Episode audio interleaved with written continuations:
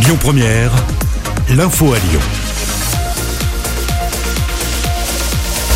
Dans l'actualité de ce dimanche 2 mai, tout d'abord des manifestations mouvementées hier à Lyon, notamment à l'occasion de la fête du travail. On compte pas moins de 27 blessés parmi les forces de l'ordre. Le traditionnel défilé entre la place Jean Massé et la place Bellecour a en effet été perturbé par l'intrusion de Black Blocs.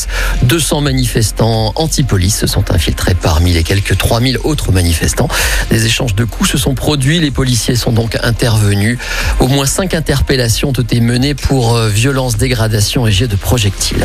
Et puis notez que d'autres violences urbaines ont eu lieu dans l'agglomération de Lyon, et notamment à Villeurbanne et Vinicieux la nuit dernière, mais aussi à Villefranche-sur-Saône. Des containers et trois véhicules ont été incendiés.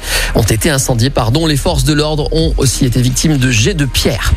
Politique, le maire euh, Les Républicains Philippe Cochet, président du groupe d'opposition droite et centre à la métropole de Lyon, était l'invité politique de la semaine. C'était hier sur Lyon Première, l'occasion d'évoquer les tensions qui règnent au sein de cette assemblée métropolitaine. Des échanges tendus au Grand Lyon avec le président écologiste Bruno Bernard. Ce dernier d'ailleurs aurait demandé à Philippe Cochet d'être moins virulent à l'avenir, ce que l'ancien député Les Républicains a manifestement mal vécu, comme il nous l'a expliqué. Écoutez. Bah, je l'ai pas très bien vécu, surtout quand on a euh, assimilé mon groupe, le groupe donc je rappelle qui est de la droite, du centre et de la société civile, euh, à l'extrême droite. C'est juste inacceptable. Euh, d'ailleurs, Monsieur Bernard ne s'en est pas excusé. C'est ça, comment dire, être cool. Enfin, les Verts, je peux vous dire, ce sont pas des gens qui chantent autour du feu. Hein. Ce sont des politiques, des vrais politiques, et je dirais même, ils sont brutaux sur un certain nombre de manières de faire. L'opposition, la majorité, c'est un jeu que l'on connaît, mais il y a des choses que je n'accepte pas. C'est notamment caricaturer un groupe, le groupe principal d'opposition, qui est au contraire en position de proposer des alternatives. L'intégralité de l'entretien à retrouver dans les podcasts sur le site et l'appli de Lyon Première. Le gros plan de ce dimanche, une barre historique à Bron, dont la démolition est programmée. Je parlais de l'immeuble UC1, une démolition qui va nécessiter près de deux années. Un bâtiment de 230 mètres de long et haut de 14 étages, vous le connaissez sans doute, situé en bordure du boulevard périphérique, qui accueillait très précédemment 300 ménages qui ont été relogés. Le bâtiment sera littéralement démonté, grignoté grâce à la technique de l'écrétage. Sur ce chantier, l'accent est mis sur l'impact environnemental. Aucun déchet ne sera laissé à l'abandon, comme nous l'a expliqué Marjorie Dumont. Écoutez. C'est un vrai enjeu pour Lyon Métropole Habitat que ce chantier euh, ne produise pas que du déchet, uniquement du déchet. Donc il y a un diagnostic de tous les matériaux qui sont faits. Ensuite, un tri très fin où on classe les déchets bois, le déchet métal, pour pouvoir les recycler et les revaloriser.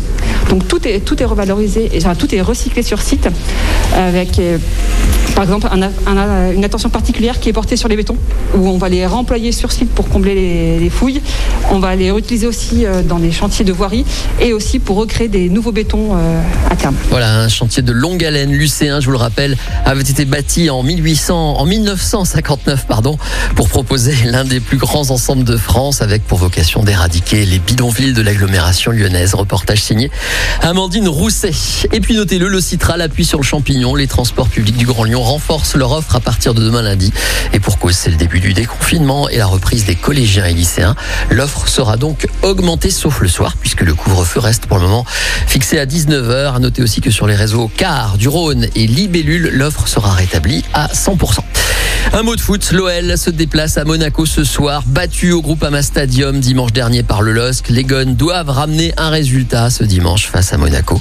Les Lyonnais sont prêts, ils sont confiants, c'est en tout cas ce qu'a expliqué le gardien Anthony Lopez en conférence de presse d'avant-match. On sait qu'on est capable de faire des, choses extraordinaires. Bien sûr que le groupe a les ressources nécessaires pour, pour euh, faire basculer tout ça du bon côté. Bien sûr, bien sûr, j'en ai, j'ai aucun doute là-dessus. Maintenant, voilà, il faut le montrer, montrer sur le terrain pendant 95 minutes et pas se relâcher. Même s'il risque d'avoir des moments compliqués parce qu'on va jouer contre une belle équipe de Monaco. Mais, euh, mais voilà, on, doit montrer, on doit montrer qu'on est à la hauteur de, cet événement et qu'on est, euh, qu'on est au-dessus d'eux. Voilà, coup d'envoi à 21h. L'actualité à Lyon et dans le Grand Lyon, c'est sur Lyon Première et nulle part ailleurs. Et tout de suite, le reste de l'actu en France et dans le monde avec la rédaction. Écoutez votre radio Lyon Première en direct sur l'application Lyon Première, lyonpremière.fr et bien sûr à Lyon sur 90.2 FM et en DAB+. Lyon Première